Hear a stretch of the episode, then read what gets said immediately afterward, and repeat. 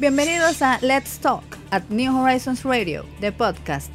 En este escenario, el concurso de las ideas tiene una plataforma activa, veraz, crítica y diferente para la comunidad educativa, la nación dominicana y el mundo.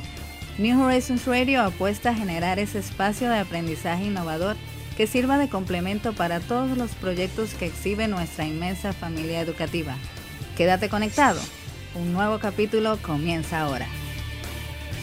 Bueno, pues sube ese volumen, activa tus dedos para que puedas conectar con nosotros a través de nuestras redes sociales. Alguna inquietud, pregunta, comentario, piropo que le quieras compartir a nuestra invitada del día de hoy, porque sin duda Leticia Tonos pues tiene ya una trayectoria importante en la República Dominicana, no solo local, porque ya tus películas han eh, representado en playas extranjeras el trabajo que se hace en la República Dominicana también. O sea que eh, poder contar con su presencia acá en nuestros estudios el día de hoy es más que un placer y sobre todo, bueno, pues venirnos a contar de un proyecto ya bien calientito que este 15 de octubre pues ya vio la luz acá en el país. Bienvenida, muy buenos días.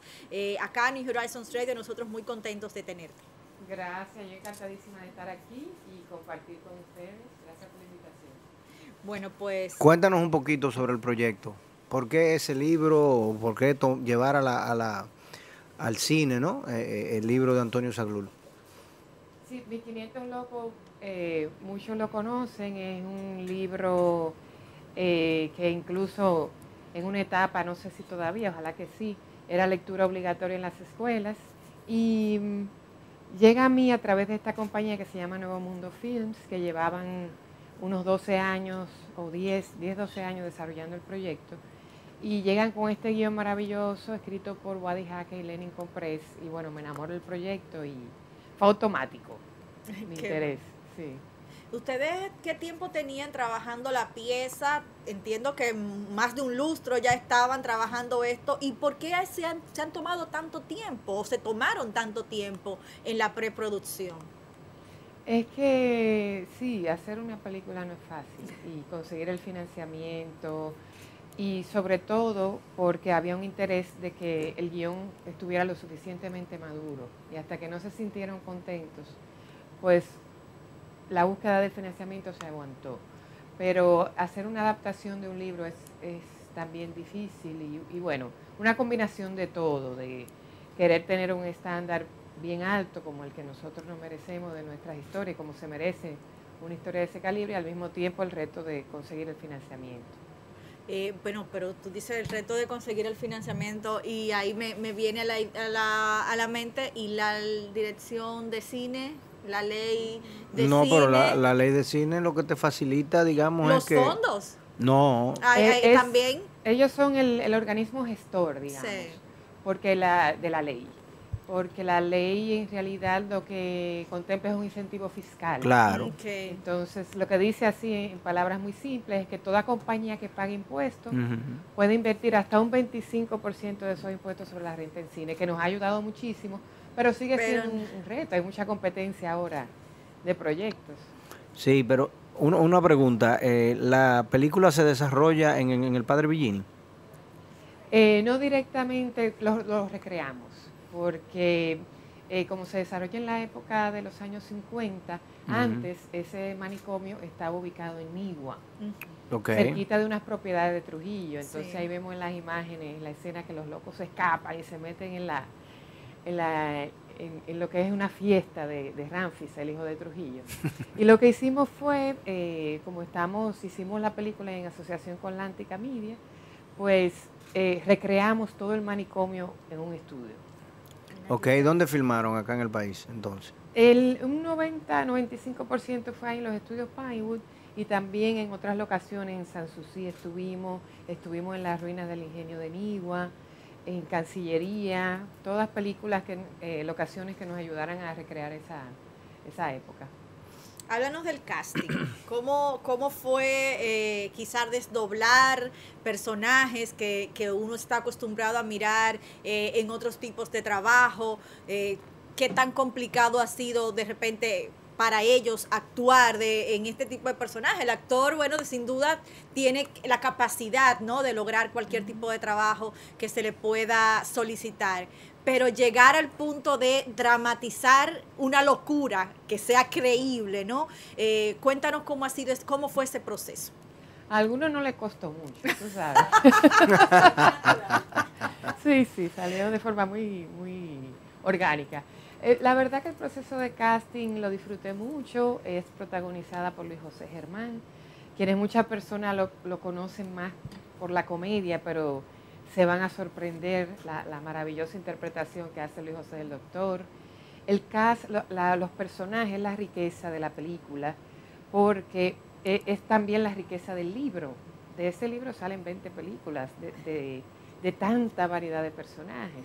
Tenemos también ahí Elvira Taveras, eh, Dionis Rufino, que son unos veteranos, Lia Chapman, Jane Santos, también hay personas, por ejemplo, como Rick Montero, que es su primera película, está Ico Abreu, Pavel Marcano, es decir, el cast, los, loquitos, como los llamaba el doctor Saglur, es una maravilla.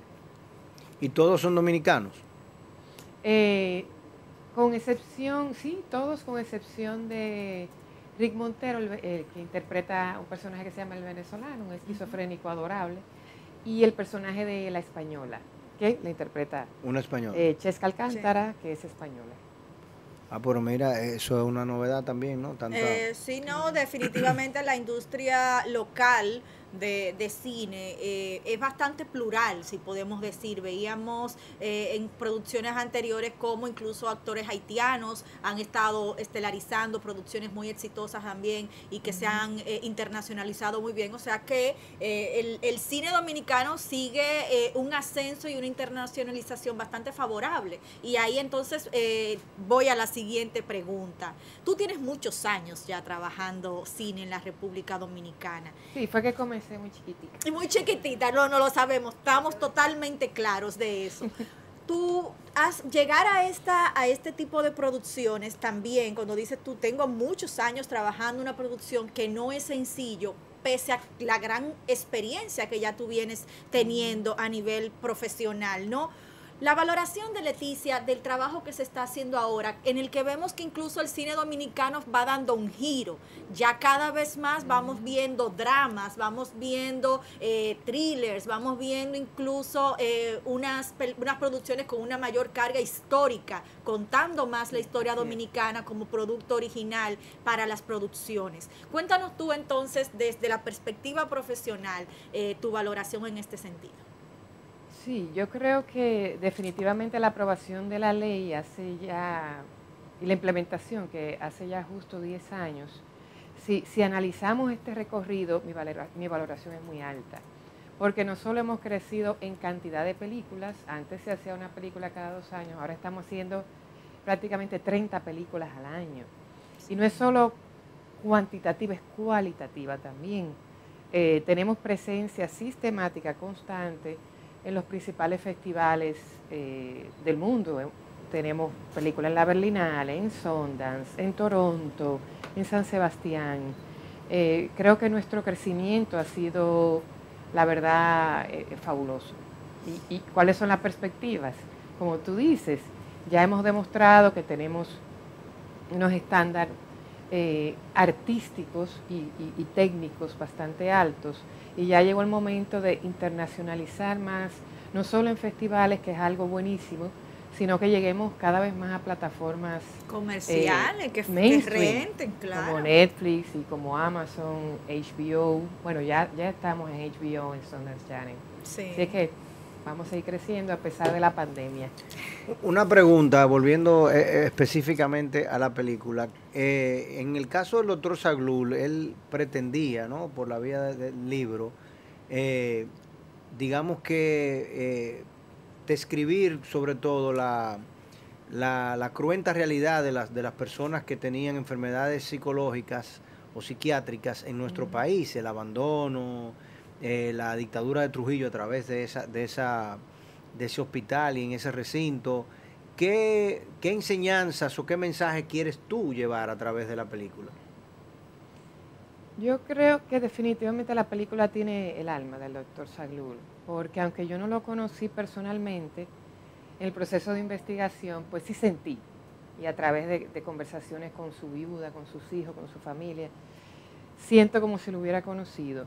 Y digamos que, me contagié de, su meta. Para mí, claro, la película quiere ser un trabajo artístico, valioso, estético, eh, una historia interesante pero también quiere hacerse eco de ese mensaje del doctor Saglur, que es sensibilizar y un poco desmitificar y, quitar todos esos tabúes que tenemos, tabúes que tenemos con lo que son las enfermedades mentales. O sea, que tú entiendes que, a partir de, digamos, de que la sociedad dominicana vea y critique tu obra, eh, se pudiese quizá aquí llevar un un mensaje de atención y, potencialmente, que es lo más trascendental, y es en la parte que nosotros, digamos, siempre queremos como institución educativa eh, y como medio dentro de una institución educativa lograr, es que hayan transformaciones fundamentales en nuestra sociedad. O sea, si nosotros podemos a través de este instrumento, que es un instrumento muy poderoso, el instrumento audiovisual es muy poderoso, llevar a que nuestros jóvenes hoy en día, que son hoy en día un instrumento social muy poderoso, porque tienen la posibilidad de rápidamente empoderarse de un tema y, tomar acciones.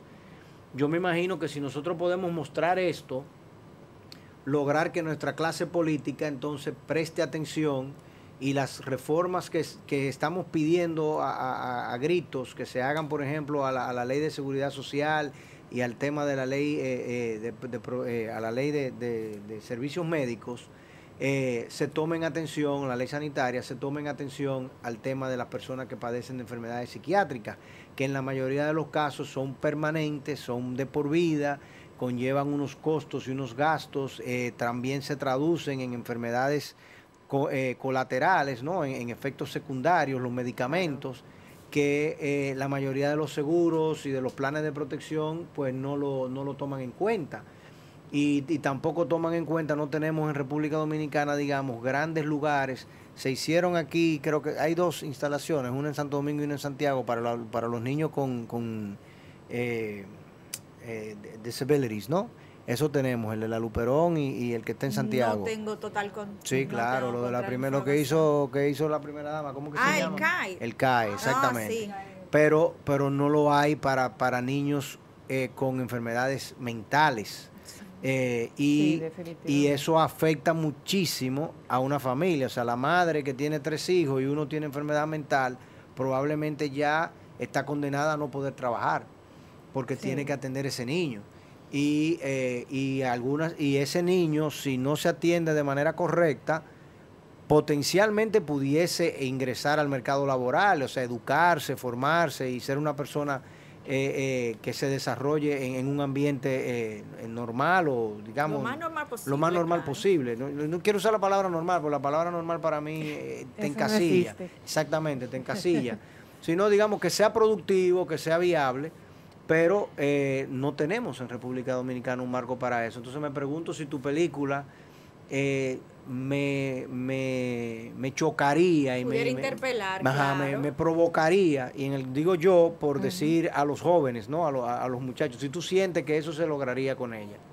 Sí, es lo que queremos y me gustaría pensar que sí, el feedback que hemos tenido de, de las personas que han ido a verlo, salen emocionados y, y, y más sensibilizados en, en cuanto a lo que son las enfermedades mentales. Hay mucho estigma, es decir, las personas, si estás malo de la barriga, tú vas a un gastro. No sé por qué, si, si tienes alguna dolencia emocional, eh, mental, pues hay que tratarla igual que cualquier otro. Y como tú dices, lograr que esa persona sea un ente eh, eh, productivo, integrado a la sociedad. Y hace muchísima falta. El pasado 10 de octubre se conmemoró el Día Mundial de la Salud Mental y la OMS publicó unas cifras como que a nivel mundial lo que se dedica es un 4% del presupuesto de salud y, no hay salud sin salud mental. Es que eso te afecta a todo. Es imposible. Entonces, eh, sí, ojalá la película pueda poner ese granito de arena en cuanto a eso. No hay, hay una especie de estigma cuando tú hablas de que tienes que visitar un psicólogo o un psiquiatra, la gente hasta se apena, ¿no? De tener que señalarlo. Leticia, tú por muchos eres señalada como la primera mujer en introducirte en este mundo cinematográfico, en producir, en escribir. Y la y Judas aquí Bueno, pero Leticia iba ah, adelante. Leticia iba adelante abriendo abriendo camino. Ah, bueno. Esa es su mamá, dice ella. Ah, Señores, no, ella no se llama Judas, se llama Susi Vélez Payat, que es nuestra productora técnica, y es la hija de Leticia. según ella dice. según ella se define. traicionando. en el caso tuyo, Leticia, tú, como eh, lo estamos diciendo en broma, pero tú le has abierto puertas a muchas otras niñas, incluso jóvenes, que, que de repente no tenían espacio, no encontraban quien le abriera esa puerta, y tus producciones han estado siendo reconocidas en festivales en Toronto, en Chicago. ¿Cuál ha sido la capacitación local desde tu experiencia para que dentro de la industria cada vez más se sigan profesionalizando a nivel general y en especialmente las jóvenes? Sí, creo que ya ahora la misma ley de cine ha facilitado que surjan más ofertas educativas en el cine. Por ejemplo, está la Escuela de Chabón, que la dirige Tanya Valete, que me parece que tiene un currículum fantástico. Hay otras escuelas más pequeñas que han surgido que dan talleres a un nivel más técnico. Y por supuesto tenemos la Escuela de Cine de la UAS, que también se ha ido especializando cada vez más. Entonces a nivel local sí hay ofertas. Cuando yo comencé, la verdad que no tantas, y tuve que irme a estudiar fuera, pero pienso que sí, que tenemos toda la capacidad de estudiar cine acá, de que está a nuestro alcance. Eh, es una carrera que a veces puede resultar un poco costosa, porque aunque ahora puedes hacer una película con un celular, pues si quieres tener escenografía, si quieres hacer cosas, entonces, eh, pero hay maneras, hay maneras ahora, hay mucha facilidad técnica, así es que no se desanimen. Yo creo que sí, que, tenemos todas las facilidades y hay becas también que se ofrecen para estudiar cine. Tú estudiaste en Londres. Sí. Eh, ¿Cómo tú, o sea, cómo tú el camino para que más dominicanos puedan estudiar cine fuera de República Dominicana, ¿cómo tú lo visualizas? O sea, ¿qué, cosas tú quisieras que cambiaran para que más dominicanos pudieran profesionalizarse? Porque, por ejemplo, me dijiste que filmaste la película en Pinewood. Yo escuché en, en, un, en una ocasión, hace unos años, que la gente de Pinewood, por ejemplo, tenían grandes dificultades. De hecho, me lo dijo alguien muy, muy de adentro porque inclusive cuando querían traer un equipo eh, eh, muy sofisticado, eh, no tenían forma de traerlo y de poder asegurarlo en República Dominicana porque el técnico que iba a trabajar con ese equipo no tenía las certificaciones y las acreditaciones. Entonces aquí no tenemos realmente una escuela de cine formal y sobre todo para lo que está detrás de bambalina, llamémosle así, o sea, para toda la producción audiovisual y, todo lo que, y todo lo que conlleva entonces tenemos muchos técnicos empíricos, por decirle de una forma. ¿Qué entiendes tú que, pudiésemos hacer, sector privado, sector público, para, para garantizar? Porque, por ejemplo, nuestros jóvenes, yo tengo muchos egresados de New Horizons que se han dedicado a temas de la industria eh, audiovisual, de la música, del mismo del propio cine. Incluso varios que viven en, en Los Ángeles y trabajan en esa zona o en Atlanta, por ejemplo, hoy en día esta Sky University tiene todos unos proyectos inmensos para el tema de las artes, de diseño gráfico, videojuegos y todo lo demás. Y, entonces tenemos muchos alumnos que van allí. Eh, pero, ¿qué pudiésemos nosotros hacer como país o qué debemos de hacer como país para nosotros poder eh, profesionalizar más a, a las personas que trabajan en esa industria? ¿Es, ¿Es financieramente viable para un joven pensar, bueno, yo me quiero dedicar a la industria del cine. Tú estudiaste publicidad primero y de ahí te, entonces pasaste a ser eh, profesional de, la dirección en, Londres. ¿Cómo eso, qué ruta debe uno de llevar? Sí, yo te diría que hace 10 años sí era bastante como lo describiste, que a veces pues las producciones de fuera se limitaban un poco porque no había tantos técnicos, pero Ahora, en estos últimos 10 años, esa situación ha cambiado drásticamente. Incluso en la oferta educativa eh, está la Universidad INTEC, que también tiene una carrera de cine, que, no la mencioné. Entonces, sí hay un camino que seguir. Yo pienso que si hay un joven interesado en estudiar cine, también debe observar mucho cómo va cambiando la industria, porque puede ser que al principio necesitábamos muchos técnicos. Ahora yo siento que está cambiando, tenemos muchos técnicos, pero necesitamos más lo que es la parte ejecutiva, no, incluso de actores estamos muy bien, pero lo que es la producción de línea, la parte ejecutiva, eh, personas que cogen un proyecto desde cero y puedan lograr los accesos a los inversionistas, los dueños del proyecto. Para mí eso es muy importante. Y esos productores ejecutivos, ¿no? que, gente que confíe en el proyecto. Y que tengan una visión, perdón, eh, de llevar los proyectos más allá. Y creo que la nueva generación, ahora con esto de las redes, pues eh, sí, sí estarían muy preparados para hacerlo. ¿Y guionistas? ¿Cómo sientes tú que estamos acá en República Dominicana en la parte de construcción de guiones? O sea, ¿tenemos suficientes personas que saben escribir y escriben bien? Necesitamos más. Hay, hay eh, muy buenos que, tenemos, pero necesitamos más. Y lo que ha pasado es que surgen guionistas muy buenos, pero ¿qué pasa? Se van. Eh, no, no puede vivir solamente de eso y tiene que dedicarse a hacer mm. otras cosas y eso va, va diluyendo también la creatividad también. Entonces, a medida que la industria crezca y que una persona pueda vivir de ser guionista, pues sí, claro, van a surgir más ofertas, pero necesitamos más. Pero, ok, y entonces, por ejemplo, yo, hablando de la parte ya financiera y todo lo demás, eh, lo que yo conozco del cine dominicano, no hay ninguna película que sea rentable. Eh, si no fuera por la ley de cine y el descuento eh, eh, tributario, ninguna película se financia por lo que vende, digamos. No sé si eso a partir de Netflix y de, y de, qué sé yo, Amazon Prime y cualquier otro de esto, de pronto eso va a cambiar y de pronto se pudiesen internacionalizar más los productos que aquí sacamos, ¿no? lo, que se produce en República Dominicana y eso daría como consecuencia que realmente sean viables. Pero cuando tú dices que las películas que más se han vendido en República Dominicana generan 3, 5, 8 millones de pesos en taquilla, tú dices, bueno, pero ¿y cómo puede entonces armarse un proyecto de 60 millones de pesos, 80 millones de pesos? O sea, no es viable.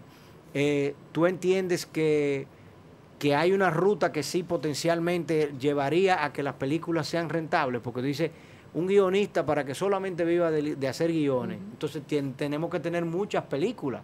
Bollywood produce miles de películas. Aquí estamos en 30. Argentina no recuerdo cuántas produce, pero creo que son varios cientos ¿no? de, películas. Y, y, el resto de los países. Entonces, ¿cómo nosotros lograr eso sin meternos en la novela venezolana? por decir algo. Que yo no sé por qué, pero aquí no se desarrollan novelas, por ejemplo la veíamos mucho, se veían mucho, pero ahora, pero no, aquí como que, no se han hecho. se intentó en una época. algo tropical, ¿cómo es que se llama? Sí, eh, Amor de Conuco. Amor de Conuco y algo se llamaba Tropical, algo que Susi Bell, ayúdame que era de las hermanas Mirabal, fue una especie de... Ah, bueno, eh, no, Trópico de Sangre fue una película, yo fui la productora de línea. Ah, bueno, pues mira, ahí me acabo, acabo de un desliz. Pero sí, sí hubo intento, no, no lo logramos. Eh, es que definitivamente nuestro mercado es muy pequeño, para poder hacer una película rentable. Eh, y esos incentivos, es decir, ninguno de los países, eh, Argentina tiene incentivos, Colombia tiene incentivos, México, y por eso es que ha crecido Brasil tanto esa cinematografía y por eso está creciendo tanto la nuestra. Pero yo estoy totalmente de acuerdo. Esos incentivos tienen que ir avanzando hacia una internacionalización y hacer las películas eh, rentables. Em, si pensamos solamente en nuestro mercado es muy difícil, por eso es que volvemos ahí al tema de las nuevas generaciones. Yo creo que los emprendedores, ¿verdad? Que es una palabra que ahora está muy de moda, pues pueden llevarnos ahí, pueden llevarnos a nuevos mercados, sin eh, desestimar que esto no es una, esta es una inversión para el Estado también y que trae sus beneficios. Por ejemplo, yo antes iba a festivales de cine y tenía que explicar dónde estaba la República Dominicana. Es una realidad. Ahora no, el cine se ha encargado que donde sea que tú vayas, pues ya las personas saben, surge un interés. Es decir, eso es muy difícil ponerle el valor en términos económicos, pero ciertamente beneficia a lo que es la marca país. Gracias. que está también tan de moda. No, pero inclusive, o sea, yo creo que si tú vinculas, o sea, el networking es fundamental. Y si tú tienes un estado visionario y un estado que maneja las cosas de, forma correcta, eh, eh, el estado que más eficiente maneja la tecnología y la el posicionamiento del siglo XXI es el estado chino. Y es el estado que más habitantes tienes, pero es el estado tiene, pero es el estado que más ha entendido las implicaciones de manejar las redes, de manejar la tecnología, de conocer lo que su gente hace, cómo lo hace y para quién lo hace. Entonces, en el caso dominicano me parece absolutamente interesante y necesario que si tú dices, bueno, la DGI te va a dar un crédito porque tú produzcas una película, mira, yo como Estado te voy a facilitar que tú hagas eso y no te voy a limitar tu creatividad, pero sí quiero que siempre me tomes en cuenta dentro de lo que tú haces tales variables. Por ejemplo, yo recuerdo en la película eh, eh, que se llamaba Indecent Proposal de, Robert Redford y, y esta Demi Moore, donde Robert Redford se toma una cerveza presidente eso causó un impacto terrible. Y todo el mundo aquí nos sentimos súper orgullosos porque el tipo se sentó en una con una cerveza presidente en la mano. Entonces, si tú haces que el cine dominicano, perfecto, tú, tú haces tu cine, tu 500 locos, no hay ningún problema. Pero durante, en el medio de esa película, yo quiero que tú hagas ciertas cosas de cierta manera. O sea, no es una coincidencia que James Bond siempre tiene un vehículo británico. Él anda en un Aston Martin o en un Jaguar. Él no anda en un Ferrari porque él no es un agente italiano, él es un agente británico. Entonces, eh, cada una de esas cosas tiene un metamensaje detrás. Y, el Estado Dominicano, precisamente en eso de, de, marca país, whatever you want to call it, nosotros podemos perfectamente garantizar que nuestro cine siempre tenga ese sello o siempre promueva esas cosas. ¿Tú entiendes? Y, creo que eso inclusive se pudiese hasta con, con, las películas extranjeras que se hacen en República Dominicana, perfecto. Tú vienes a hacerla aquí porque, ah, porque aquí tú tienes grandes beneficios, tú tienes otras facilidades, etcétera, etcétera. Pero mira, hazme el favor, cuando tú te vayas a, a, a, a desayunar, desayúnate con un mangú que yo quiero verlo. Para que, que, la gente entienda. ¿Qué es eso que se está comiendo? Que sea más integral, Incluso yo vi un reportaje el otro día en un canal de televisión sobre una, una comentarista norteamericana eh, eh, hablando del mangú y, descubriendo el mangú y diciendo yo en mi vida había visto esto, pero ahora mira, y era en Nueva York, digo yo, mira, tú te fijas, o sea, hay cosas que nosotros podemos hacer que no son complicadas, pero que, que te traducen muy bien. Porque, y que tienen un impacto turístico terrible. O sea, cuando Vin Diesel hace esa película y es en el malecón de Cuba, eso llama terriblemente la atención. Pero Vin Diesel ha filmado muchísimas cosas aquí, pero las filman aquí y que no se sepa que fue aquí. A eso que yo me refiero. Que es contrario en otros países. ¿Tú entiendes? Cuando la filman en Costa Rica, te dicen que fue en Costa Rica. Pero cuando la filman en República Dominicana, en los Haitises, ahora mismo están filmando una serie ahí en los Haitises, unos argentinos que creo que la segunda, eh, la, segunda fase de esa serie, Survival, qué sé yo, qué cosa, no sé cómo se llama, pero ellos no dijeron que la primera fue aquí, y esa la están filmando y no dicen que es aquí. ¿Tú entiendes la, diferencia en el metamensaje? Sí, sí, yo, te entiendo. Hay un sello que la DGCINE exige que ponga en los créditos y todo, pero lo que estás hablando es diferente. Hay, hay, mucho debate con eso, porque, ah, qué tanto puede influenciar el gobierno en el arte y todas esas cosas, pero la particularidad del cine es que es arte y negocio. Claro. Y, hay, que, hay que combinar. Y hay que combinar. Y si el gobierno invierte en su cine, pues debería de tener algo, algo a cambio. Claro, no, y, y, algo que sea que yo te doy un, abanico, ¿tú entiendes? De opciones. tú no lo quieres hacer por aquí, aquí, aquí, pero algo. Claro. Cuéntanos, Leticia, con la realidad actual, los cines han empezado a tener nuevas formas de, recibir clientes. ¿Cómo la gente entonces está, está en todos los cines 500 locos? ¿Cómo, ¿Cómo la gente puede entonces optar por la película? Eh, sí, los cines están abriendo con todos los cuidados sanitarios, eh, excelente la verdad, los protocolos que han diseñado pero de manera parcial. Eh, las cadenas que, de las dos cadenas que tenemos, la que está abierta es Caribbean Cinemas, en Downtown Center, Galerías 360, Megacentro y Cinema Centro Cibao. Y también está eh, Pop Cinema y en Puerto Plata y el cine de Bonao. Bien, bueno, pues señores, ahí está hecha la invitación. Leticia, se nos acabó el tiempo. Gracias, por esta conversación tan instructiva, ¿no? Educativa del día de hoy. Un placer de verdad tenerte por acá con nosotros. Y bueno, nuestros alumnos de cine. sí, la película de, Firulay. Esa ya tomé nota. Te vendimos la idea ya.